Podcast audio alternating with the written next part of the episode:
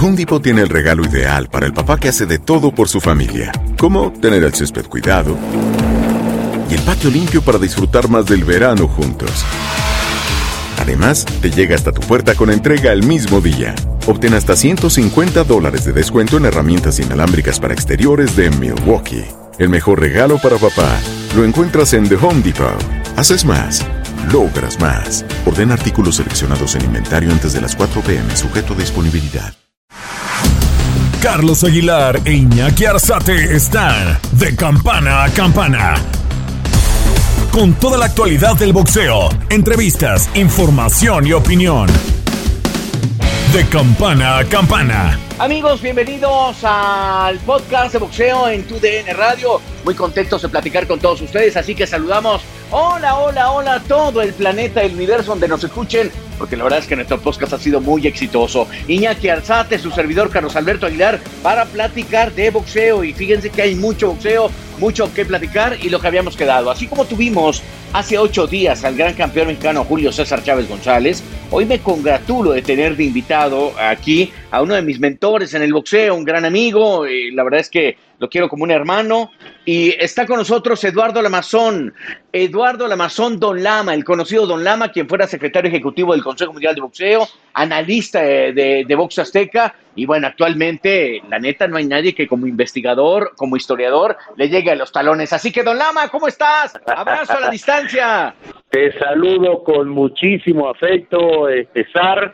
Eh, saludo a Iñaki también y un placer enorme estar con ustedes y con la gente que nos hace el favor de escucharnos. Lama, Iñaki, eh, preguntarles a los dos, eh, realmente estos tiempos de COVID nos están pegando, pero ver que hay una reactivación de la industria del boxeo mucho antes incluso que la industria, las industrias más grandes del deporte como es el fútbol o incluso el atletismo, habla muy bien del boxeo, ¿no, Lama? Mira, eh, Carlos, eh, el eh, COVID es una situación eh, amarga que nos está afectando a todos, no solo a la gente del boxeo. Este, yo he oído voces que están minimizando lo que ha sucedido con esta pandemia y que dicen que todo va a estar muy bien la semana que viene o la, o la semana siguiente. Yo no soy tan optimista, creo que el boxeo va a cambiar un poco. Mi función no es ser optimista, nosotros somos periodistas, observadores, y en ese sentido creo que está muy bien que un promotor, Fernando Beltrán o como se llame, le diga a la gente que todo está maravillosamente bien, eh, pero no es así. Eh, yo creo que van a sufrir las promociones chicas, las grandes como quiera se arreglan con plataformas, eh, con pagos por ver, eh, con televisión, pero las promociones de barrio, si la gente no tiene dinero porque se han perdido tantos empleos, y si la gente, aunque tenga dinero, no la dejan entrar porque en los espacios cerrados solamente se puede evitar el 25 o el 30%, a mí me parece que van a sufrir mucho las promociones chicas, te digo, y no me imagino en las peleas grandes, una pelea de Paquiao con Márquez, por ejemplo, este, sin público. Esa es mi opinión, eh, Carlos. Definitivo, Iñaki, te saludo con gusto. Bienvenido también a, ese, a, a nuestro podcast. Abrazo, Charlie, abrazo a Don Lama y preguntándole justamente cuáles serán las, las, repercusiones, Don Lama, de lo que dejará esta situación del coronavirus para el futuro. Ya hablamos de las repercusiones actuales con las promotoras, promotoras chicas, boxeadores de cuatro o seis rounds, pero para el futuro, ¿cuáles serán las repercusiones? Mira, yo te digo dos cosas. Este, primero, eh, que nadie sabe exactamente qué está sucediendo. Este, y lo segundo es que hay que esperar que esto pase. Nadie sabe porque primero nos dijeron que esto se terminaba en abril, después que en mayo, después que en junio y estamos en julio terminando un mes y vamos para agosto la semana que viene. Este, las cosas no solo no se terminan, sino que donde han reabierto las puertas se les volvió a meter el virus otra vez. De manera que a mí me parece que la situación es grave, es preocupante, es delicada y mucha gente lo está sufriendo porque el tiempo eh, a lo mejor para nosotros no es tan importante, pero para un boxeador que está haciendo su carrera, este es importantísimo y si pierde un año o si pierde dos años, eso no se recupera nunca más. Entonces, creo que se está haciendo lo adecuado, eh, se está abriendo de a poco, se está haciendo lo que se puede, no lo que se quiere, y este y pronto sabremos un poco más. Ojalá que si hablamos dentro de un mes o dos o tres, este, esta situación eh, haya menguado eh, lo necesario para que la actividad pueda irse normalizando. Definitivo. Oye, Lama, em, yo, yo aplaudía un poco el esfuerzo de mucha gente que lo está tratando de hacer bien. Una cosa es eh, buscar la posibilidad de reactivar la economía, que me parece que es algo importante, es bueno, pero también creo que no puede ser a costa de cualquiera o de la vida de alguien más. Y lo digo porque ha habido funciones que han tenido muy poca calidad, incluso poniendo en riesgo a los boxeadores como tal. Y voy a tratar de tomar un ejemplo, lo que pasó justamente con Estrada, esta chica de 28 años que está invicta en el boxeo y que enfrentó a una mujer de 41 años que tiene cinco victorias, una derrota y que apenas hacía su debut profesional. Es decir, y la acabó en ocho segundos, la pudo haber matado. Creo que también ese tipo de cosas no las puedes poner en una palestra y decir, bravo, bravo, qué bueno que el boxeo está activo. No puede suceder eso, Lama. Claro, es la excusa de algunos promotores diciendo, como no hay dinero por la pandemia, vamos a hacer peleas baratas. Este, un poco es entendible lo de cuidar el presupuesto, hay que hablar con los campeones, como están hablando con Canelo, con eh, Tyson Fury, con esa gente que si va a pelear va a tener que sacrificar algo este, eso lo encuentro razonable, pero hacer peleas este, criminales no lo encuentro razonable. Definitivo. Eduardo, tomando en cuenta todo este proceso que estamos viviendo entre la pandemia y demás, ¿qué pasa, qué pasa con el boxeador? Es decir, el, que es futbolista, bueno, pues dependerá de, de, la entrada de un dinero y de lo que indique el club y demás, pero el boxeador siempre ha tenido esa como faceta independiente de cuidarse, prepararse, hacer por lo suyo. Eh, vamos a sufrir por la generación de nuevos boxeadores, vamos a sufrir por la, porque la rueda siga, siga generando. Me refiero, los que son campeones actualmente y reciben un gran dinero y les funciona para comprarse casas, autos y demás, ahí van a estar y seguramente en los próximos cinco o seis años van a estar. Pero hay otros que van a empezar a desaparecer. El gusto también para el boxeo va a sufrir. El eh, boxeo siempre ha sido y actualmente también es eh, un nicho donde unos cuantos, un puñado ganan multimillones cifras que eh, a veces difíciles de imaginar, eh, y una gran cantidad de enorme de muchachos, miles y miles y miles en el mundo, este, pelean ganando muy poquito y tratando de encontrar un lugar que a veces encuentran pocos y que muchas veces no encuentran mucho porque esa es la naturaleza de este deporte. A mí me parece que están sufriendo mucho, ya están sufriendo los muchachos que dependen de la paga de una pelea para seguir viviendo modestamente, normalmente, y que ya las peleas no han llegado porque nadie o casi nadie está programando boxeo desde marzo. Insisto, cuando programan excepcionalmente boxeo o intentan abrir el mercado, están pasando funciones chicas, baratas, este, las grandes peleas que todos queremos ver no llegan y no sabemos cuándo van a llegar. Sí, definitivo, Iñaki. ¿Será que estaremos viviendo una nueva época en el boxeo, como lo señalaba don José Suleimán en algún momento? Mientras existe el hambre, existirá el boxeo. ¿Será que viéndolo por el lado negativo tendremos una nueva fuente de boxeadores para el futuro? Mira, en cuanto a peleas y boxeadores, yo lo veo más o menos como siempre. Me dicen, me preguntan con frecuencia, ¿tú qué prefieres, el boxeo de antaño o el boxeo de ahora? Le digo, hay pocas diferencias. A lo mejor las diferencias las puso la televisión, que hace que peleen tres o cuatro veces por año y no quince o veinte veces por año como era antes, pero ahora, igual que en el pasado, hay buenos boxeadores y hay buenas peleas. Lo demás, la conducción del boxeo es un auténtico desastre, es una vergüenza, es delincuencial lo que están haciendo con el boxeo. Y en ese sentido sí está cambiando, porque nosotros tuvimos un deporte más o menos sano, más o menos limpio, que fue el que tú viviste, que fue el que yo viví durante muchísimos años y ahora nos encontramos con esto de la cantidad enorme de títulos que ha confundido a todo el mundo y que ha puesto al boxeo en un ambiente prostibulario porque nadie sabe eh, francamente qué es serio y qué se puede tomar en chunga. Eh, ejemplo, eh, que te doy son las peleas que estamos viendo con toda frecuencia, esta gran cantidad de títulos. Resulta que un organismo hace un título plata y el otro le copia y hace un título oro.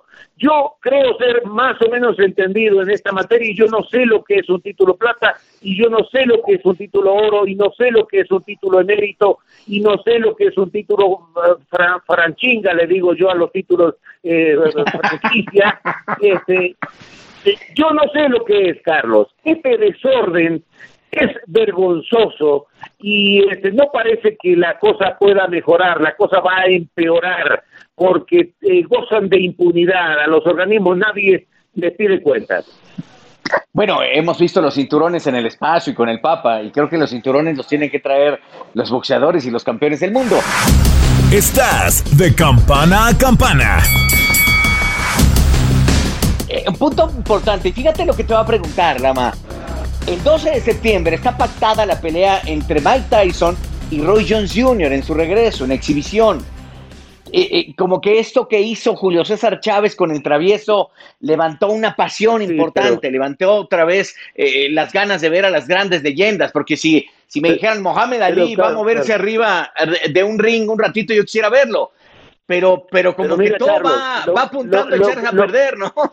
Lo que pasa es que la pelea de Tyson con Jones es una exhibición, no es una pelea. Entonces yo no tengo problema con eso, es decir, yo me ocupo del boxeo. Una exhibición no es boxeo, es una recreación eh, de, la disciplina del boxeo llevada al 50% de la potencia de los boxeadores. Nadie le va a prohibir a Tyson que tire un madrazo si lo tira con todas sus fuerzas, nadie se lo va a prohibir, pero no es lo que se ve habitualmente en las exhibiciones.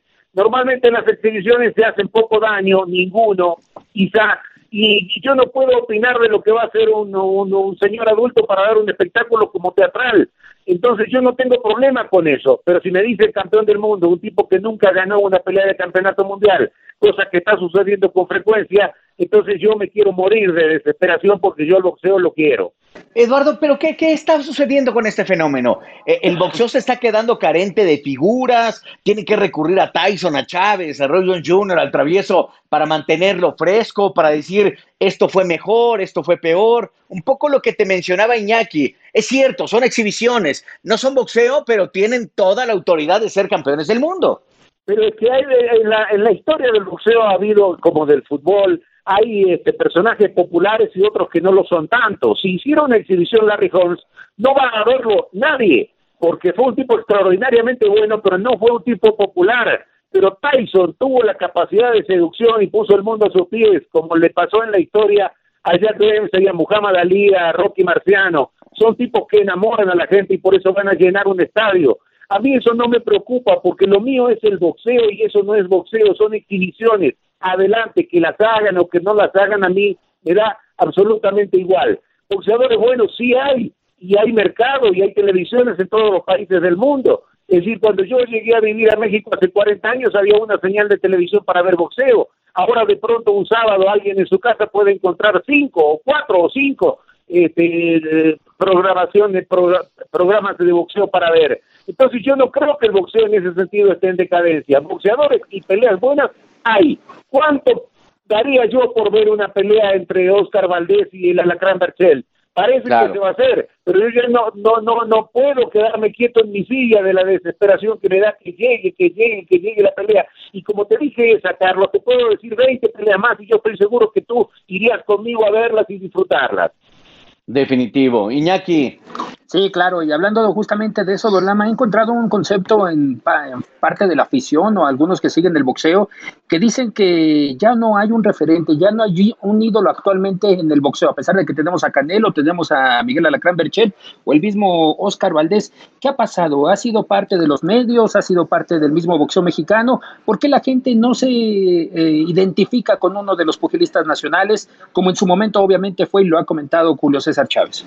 Bueno, mira, en el México la relación del Canelo con la gente ya sabemos que es especial, una cosa que no se había dado nunca, de una relación de amor y odio, gente que lo aman y gente que, que lo censuran todavía o que no lo quieren aceptar, por razones que a lo mejor no es el momento para analizarla porque nos llevaría mucho tiempo. Los demás boxeadores, pues claro que ahí están, pero no es fácil tener la popularidad de un Julio César Chávez. A Chávez le costó años, primero, y además tuvo una calidad que es irrepetible.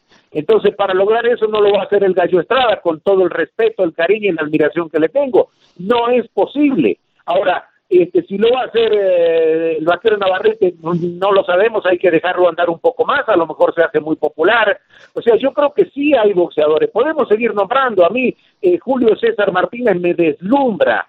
Este, el Alacrán Berchel me parece extraordinario y así tenemos unos cuantos boxeadores eh, que podemos nombrar en México y otros que pertenecen al mundo del boxeo en otros países que sí están. O sea, yo no diría que le ha pasado al boxeo. Al boxeo. Mayweather era un, alguien que movía multimillones y prácticamente se puede decir que es de esta época porque se acaba de retirar si es que no vuelve a pelear.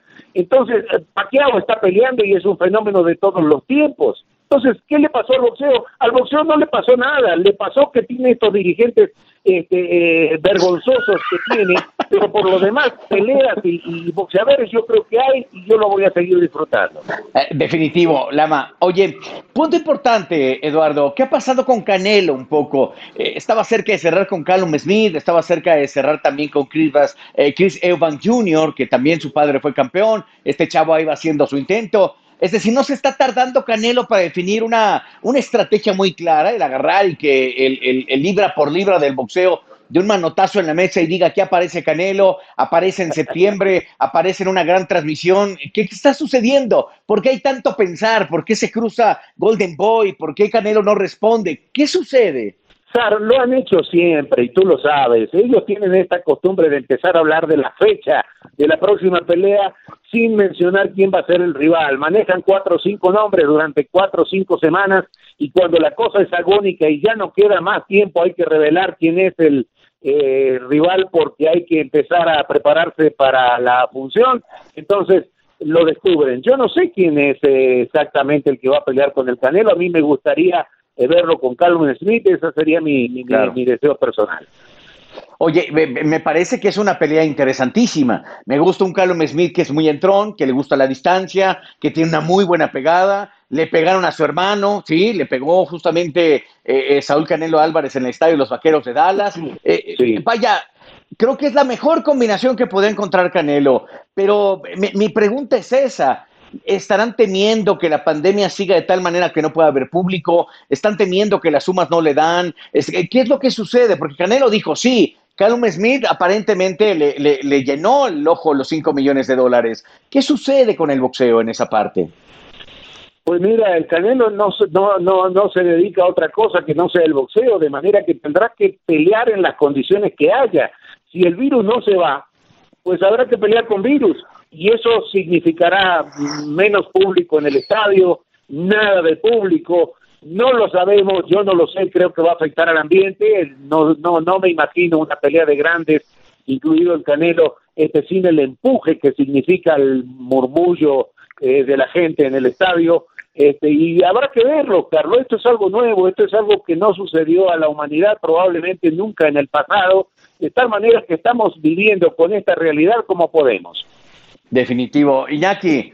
Claro, y Don Lama, hablando de este tema de las funciones sin público, ¿cuál fue la experiencia que vivió ahora con esta, este serial de tres funciones que se realizaron eh, como parte de, de Box Azteca? ¿Cuál fue su experiencia sin público, tener que calificar, que lo escuche el mismo boxeador? ¿Cuál es la calificación en el momento? ¿Con qué se queda de esta experiencia? Mira, que sucedió algo que era previsible, es decir, un ambiente raro de, mucho silencio a la hora de la pelea, lo que no estamos acostumbrados. Eh, por poco público que hubiera en todas las funciones que hemos ido en el pasado, siempre había alguna cantidad de público que enciende el espectáculo y esta vez no sucedió.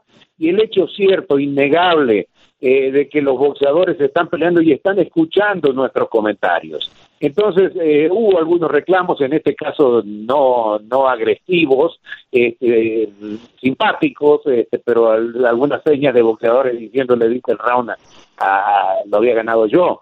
Este, todo eso sucedió, ahora va a haber que multiplicarlo cuando las peleas sean multimillonarias y, y sean de mayor importancia, de mayor trascendencia, para ver cómo reaccionan los boxeadores escuchando a los comentaristas alrededor del ring. Lama, de los mexicanos que están, quitando un poco a Canelo, quitando un poco al, a todo lo que abruma Canelo con su presencia, con lo que ha hecho boxísticamente, ya me dijiste de Berchel, ya me dijiste de, Julio César Rey Martínez, ¿tú crees que, o el propio Manuel Vaquero Navarrete, quién de estos trae la onza para convertirse en algo más? Eh, eh, en, abrumar eh, al mercado mexicano, decir, este hay que seguirlo, o Jaime Munguía, ¿tú, ¿tú ves en alguno de ellos algo? Todos esos tienen enormes posibilidades. Si alguno se resbala y se cae en el camino, es que no lo sabemos, Carlos. Al boxeo no puede uno eh, adivinar el futuro. Hay que ir viendo lo que sucede y analizarlo conforme sucede. Entonces, yo creo que el Alacrán, por ejemplo, si le gana a Valdés, que no estoy tan seguro como todo el mundo dice que va a ganar el Alacrán, eh, yo creo que el Alacrán después podría ganarle a, a Basilio Machenko. Basilio Machenko es un tipo que ya está golpeado, ya ha peleado mucho, ya ha recorrido demasiada lona y este y el Alacrán tiene una actitud incontrolable. Eh, sí le tengo confianza. Navarrete no parece que haya en el mundo quien pueda pararlo también. Este Jaime Munguía tendrá que mejorar un poquito porque no ha podido mejorar aquella pelea donde ganó el título el Super Welter, pero es un hombre que vale mucho y que si saca la casta, que la puede sacar en peleas más importantes, también puede llegar a donde quiera. Definitivo. A mí me llama la atención de, de, lo que has mencionado y sobre todo de la pelea que sí nos llama para, para tenerla pronto. Es justamente un Oscar Valdés que recién la semana pasada reapareció en el boxeo. Me gustó ese Oscar Valdés. Creo que el, el leitmotiv de Canelo Timo, de Eddie Reynoso, es eh, buscar el contragolpe. Ya encontró como que su zona donde se sienten cómodos los boxeadores que él tiene. Es decir, pegar, te refugias un poquito, generas un espacio y, regresan para pegar con, mucha fuerza, con mucha violencia. Lo, único que no me gustó de Oscar Valdés, boxísticamente hablando, la mano, no sé, primero te pregunto a ti, Lama, y ahorita lo preguntaré Iñaki, es eh, en terreno corto le pegan. Es decir, hay boxeadores que tienen la capacidad de tener ciertos movimientos para que no le peguen en corto. Eh, eh, cuando quiera meterse a golpear a Berchel va a recibir castigo y creo que ese castigo sí lo conmueve, sí lo mueve. Sí, y Berchel le va a pegar más que el rival del sábado pasado, es decir, en eso no hay duda. Berchel es un tipo temible y ahí corre un severo riesgo Oscar Valdés. Pero creo que lo que más diferencia a los dos en la apreciación de la gente es la actitud de este Berchel que se ha creído que es el campeón del mundo, que se ha creído que nadie en el mundo le puede ganar, que se ha puesto la camiseta, que tiene un compromiso consigo mismo y con la gente. Yo lo veo este, como, como un animal de esos que dice, ábranme la puerta que yo ya no puedo contenerme, quiero pelear, quiero pelear, quiero pelear.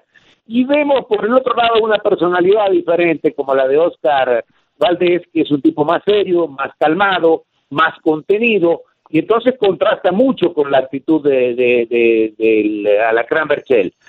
No obstante, este, aunque sea serio, no va, no va a perder la pelea por eso, Oscar Valdés. Entonces hay que tener cuidado porque son dos tipos que valen mucho y los dos van a subir con aspiraciones de victoria y con posibilidades de ganar. Iñaki, concuerdo, te pregunto aquí lo mismo. Totalmente, Charlie. Creo que en el terreno corto sigue recibiendo muchos golpes Oscar Valdés y que fue una de las razones por las cuales dejó a Manny Robles y decidió incursionar con, con Eddie Reynoso, justificando ese estilo que ha señalado, el estilo de contragolpe, pero en el terreno corto yo creo que si en ese terreno se va a meter con Miguel Alacrán Berchel, que tiene mayor potencia en los puños, estará en mucho peligro de volver a tocar la lona. Lama, ¿quién te llena el ojo eh, de, los que son los mejores libra por libra del mundo? A mí lo que hizo Tyson Fury me sorprendió. Para mí es el máximo regreso del 2019 y lo que acaba de ofrecernos justamente al iniciar el año, no hay quien le pueda vencer en la categoría de los completos. Vaya, no veo ni siquiera que Anthony Joshua le pueda hacer sombra. Tú sí sabes, Sara. Yo creo que eh, Tyson Fury es el único peleador del nivel de los que conocíamos tradicionalmente en el peso completo, cuando el peso completo era lo que fue.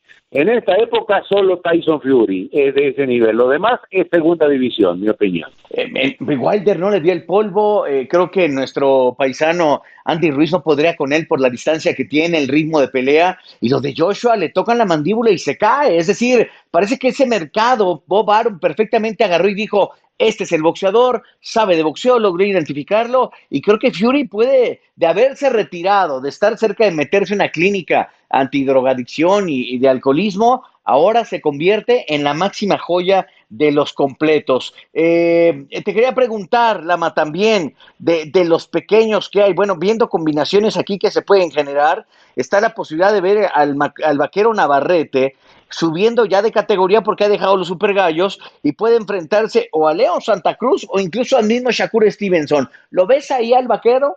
Sí, sí, sí, sí, lo, lo, veo eh, porque es un tipo sin fisuras, es un tipo que también con una actitud de ganadora está llevando adelante, está, está en sus 15 minutos en que nadie le puede ganar.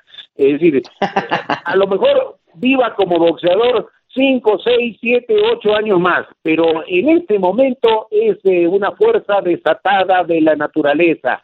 Yo creo que nadie lo puede parar y que va a llegar a donde quiera y hay que aprovechar este momento. Maldito virus que nos tiene sin peleas, porque son tipos, todos estos que nombramos, este, Carlos, gente que queremos ver, pero de inmediato sobre el ring y que es urgente que peleen. Definitivo. Veía yo que Naoya Inoue ha dejado también los gallos, se van los super gallos y en cualquier momento Inoue y el vaquero se van a encontrar, Iñaki.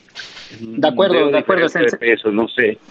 No sé, diferencia de peso complicado por la situación de, del vaquero, ¿no, Charlie? Que, que, que, que está el título. Claro. Claro. Sí, un poco la, la, relación que yo veo es que de eh, Inoue de Gallo se fue a Super Gallo. Eh, eh, Emanuel Vaquero se subió de Super Gallo a, a, Pluma. Va a haber un momento en que también Inoue tenga que subir. Es cierto, hay diferencia de peso, pero no, no dudo que en cualquier momento se puedan encontrar. Vaya, el Vaquero Navarrete es muy grande para Inoue, sin duda, pero Inoue ya también está durando poco en cada división, Lama. Eh, Inoue quiere alcanzar al, al, Vaquero y el Vaquero se le, se le, se le escapa. Eso por un lado, porque sería una pelea maravillosa, sería una pelea maravillosa. Eso que el mundo dice vale tanto el vaquero, pues ahí lo vamos a ver. Vale tanto no, güey, pues ahí lo vamos a ver. Oye, y, y me gusta mucho, hace rato mencionaste al Rey Martínez, a Julio César Rey Martínez. Y aquí y yo le tenemos bien puesta la vista a ese chamaco, porque la verdad nos gusta cómo pelea. Eh, sus últimas peleas fueron transmitidas por TUDN, la última la hizo a través de ESPN. Me gusta mucho lo que hace este chamaco. El asunto, Lama, es que no está cortito, es pequeñito, no, no puede seguir más, más adelante en otra categoría porque lo veo complicado que de los moscas pueda conseguir algo importante en super moscas donde yo le veo el tope. Sí, sí, todo puede ser. Vamos a ver en la próxima pelea cómo ajusta su, su boxeo con el peso y a ver a dónde se puede acomodar, porque sí es, no chicos, lo que les dije, es pequeñísimo. Iñaki. Y hablando de, de, la agenda que tenía Eduardo Lamazón para este 2020 de peleas deseadas, ¿cuáles eran las que más querías ver, Lama? Esencialmente, por lo que habías comentado, de los pesos completos, esa segunda edición Tyson Fury de Ontel Wilder, pero había otra que te llamara la atención de las 17 divisiones. Bueno, el, peso welter está ahí este, paqueado, falta ver qué va a hacer hay eh, tipos como Errol Spence que puede protagonizar grandes peleas, este, está Mickey García, este, hay, hay mucha gente que, que podemos ver, eh, Carlos. El, Elwin Soto, el, el, el mini mosca, es eh, un valor que puede hacer peleas interesantes. Podría yo, yo quisiera verlo con el avión Gaudio de Argentina, este, y en fin, si uno agarra la lista, que es enorme, porque hay tantos campeones que necesitamos mucho papel para anotarlos, pero se pueden hacer combinaciones enormes. Lama, eh, ya casi terminando este, este enlace que agradecemos en verdad, ha estado con nosotros. Eh, yo, yo, yo sé que tú traes unas ganas enormes de platicar de boxeo. Hablemos del Junior. Se ha acabado la carrera para el Junior después de la sanción que está recibiendo por parte de Arizona y Nevada, después de haber, eh, de haber eh, no querido hacer un examen antidoping. Sí, sí, Carlos, lo mejor que podemos hacer por el Junior es no hablar del Junior, porque eh, no nos da, no nos da margen para, para defenderlo con las cosas que hace, él ha decidido divertirse a su manera con las redes sociales, está haciendo una serie de tonterías, cosas que son tonterías para la mayor parte de la gente. No ha matado a nadie el, el Junior, pero a mí me, me pesa porque lo quiero, lo estimo, no saben, no sabe la gente lo afectuoso que él es en el trato personal, este, pero ha perdido tanto tiempo eh, que aquel que peleó con John Dudy, por ejemplo, eh, o con Andy Lee, eh, aquel, aquel junior podría haber hecho una carrera como la del Canelo, tener el dinero y el prestigio del Canelo y estar en, en, la, en la cresta de la ola ahora y no está porque, porque él no ha querido. Definitivo. ¿Algo más, Iñaki, para Don Lama, que se nos está yendo? Sí, claro. Y hablando justamente de estos conocimientos, la gestión en el tema administrativo que tuvo con el Consejo Mundial, la organización de, de convenciones mundiales, regionales, don Eduardo Lamazón, el boxeo, ¿por qué lo prostituyen tanto los organismos? Como en este caso lo ha dicho, los cinturones plata, los cinturones oro. Eh, ¿A qué grado va a llegar el boxeo con los organismos? ¿Habrá algún momento donde se unifique un título, haya un campeón de todos los organismos? Como en, eh, hace un, lustro buscó Mauricio Sulaimán con, con, la organización, Asociación y Federación Internacional de Boxeo? Mira, el, boxeo no va a llegar a ningún lado porque ya llegó al fondo del abismo. Eh, es decir, no, no puede estar peor que lo que está ahora. Es decir, ¿quién, quién, podría, quién qué, qué dirigencia del boxeo podría defender cuatro o cinco campeones por categoría? sin ninguna explicación, sin ninguna justificación, sin que nadie entienda por qué.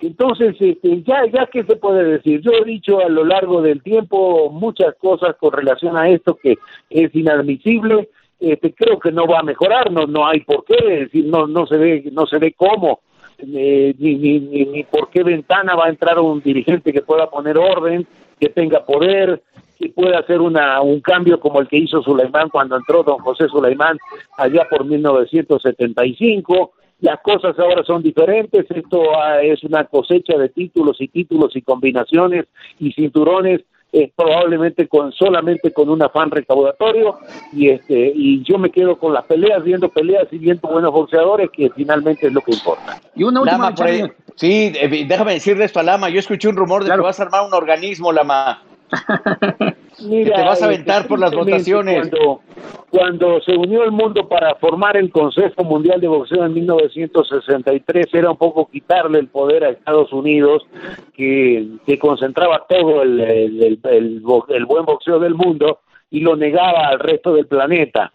Eh, me parece que si alguna solución viene en algún futuro mediano, será precisamente el, camino contrario, cuando algún dirigente muy poderoso de los Estados Unidos los saque a patadas, que es lo que merecen, y, no les permita entrar en las grandes peleas de Las Vegas, Nueva York, California, para que para que entonces este, debilitarlos de tal manera que o compongan su, su realidad o se vayan este, lejos del, de, los más importantes rings de boxeo. Esta última, Charlie, que va con, relación también contigo, con don Eduardo Lamazón, ¿para cuándo un nuevo libro? No, mire, yo tengo mucha insistencia de la gente para que yo eh, actualice el libro que yo hice de historia y creo que por ahí me quiero ir.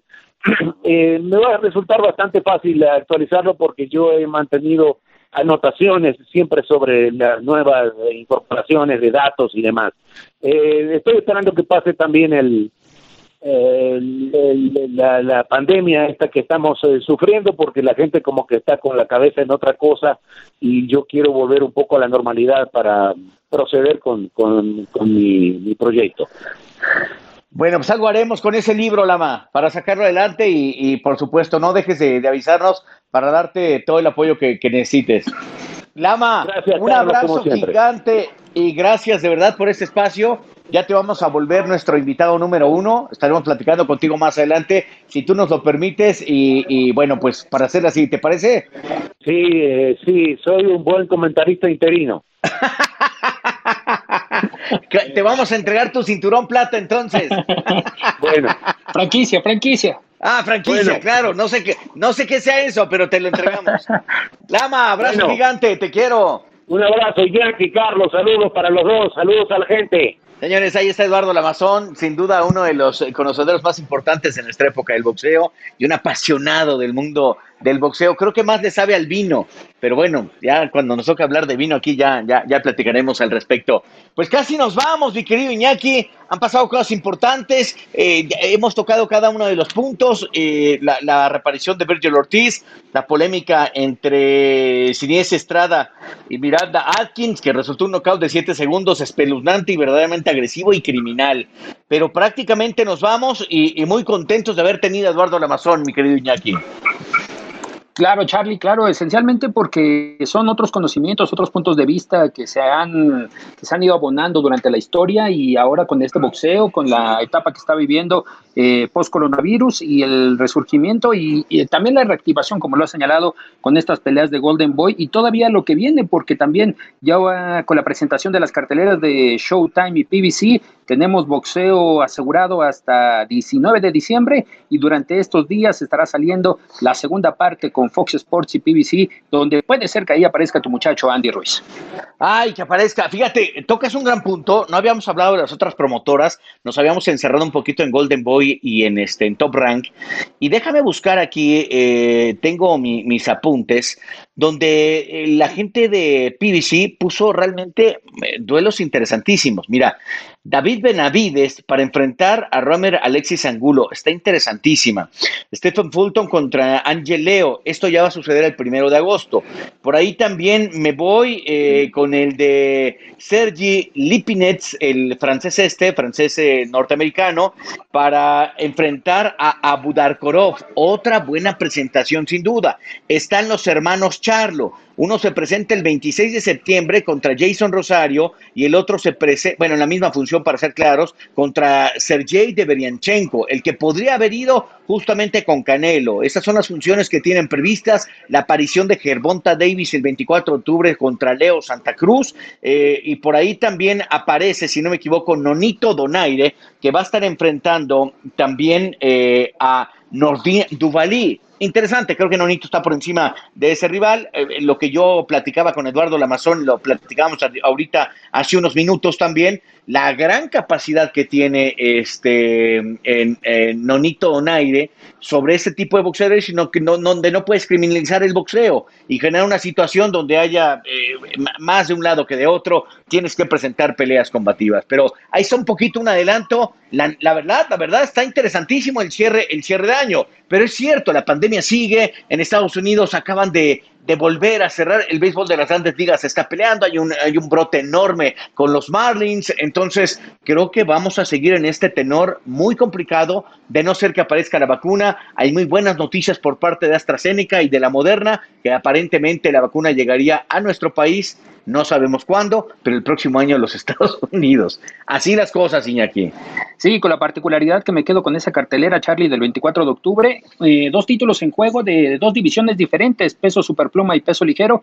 Veo complicado que Yerbolta Davis esté dando las 130 libras, donde Leo Santa Cruz se podría convertir en el segundo mexicano pentacampeón del mundo, como es Jorge Travieso Arce. Sí, eh, eh, esperemos que así sea y, y lo consiga. Así que, pues más nada. Eh, en ocho días eh, yo ya prometí muchas cosas, ya, ya traje aquí a Chávez, ya traje al Amazon, voy a hacer mis contactos para ver a quién más podemos traer, definiremos en la semana un calendario interesante también nosotros para tratar de estar más cerca del boxeo, pero busquemos algún invitado, ¿por qué no hablamos con alguien, Iñaki? Vamos a ver qué nos permite la agenda, ¿no? Claro, vamos detallando porque vamos a tener novedades. Todo indica que esta semana también se estará dando el posible rival de Canelo, que será Calum Smith. Solamente están en temas legales por la cuestión de The Zone, que están viendo si hacen una reducción de costos. Pero tendremos a parte de los protagonistas de las próximas carteleras y los estaremos cerrando. Claro que sí, Charlie. Perfecto. Abrazo gigante, Jackie. Otro de vuelta, Charlie. Fuerte abrazo. Saludos. Agradecemos a Eduardo Lamazón, nuestro invitado de hoy, el haber platicado un buen rato de boxeo. Ya lo saben, el podcast de TUDN Radio de boxeo con Iñaki Arzate, su servidor Carlos Alberto Aguilar. Buenas noches, pasa, no, buenas noches, buenos días, donde estén, pásenla muy bien. Los invitamos a escuchar a Carlos Aguilar e Iñaki Arzate en De Campana a Campana. Podcast especializado en boxeo, con entrevistas exclusivas, notas y la más oportuna información del deporte de los puños. Estamos de campana a campana con el zar del boxeo e Iñaki Arzate. No te lo pierdas en Euforia y las plataformas de tu DN. The Home tiene el regalo ideal para el papá que hace de todo por su familia, como tener el césped cuidado y el patio limpio para disfrutar más del verano juntos. Además, te llega hasta tu puerta con entrega el mismo día. Obtén hasta 150 dólares de descuento en herramientas inalámbricas para exteriores de Milwaukee. El mejor regalo para papá lo encuentras en The Home Depot. Haces más, logras más. Orden artículos seleccionados en inventario antes de las 4 pm, sujeto a disponibilidad.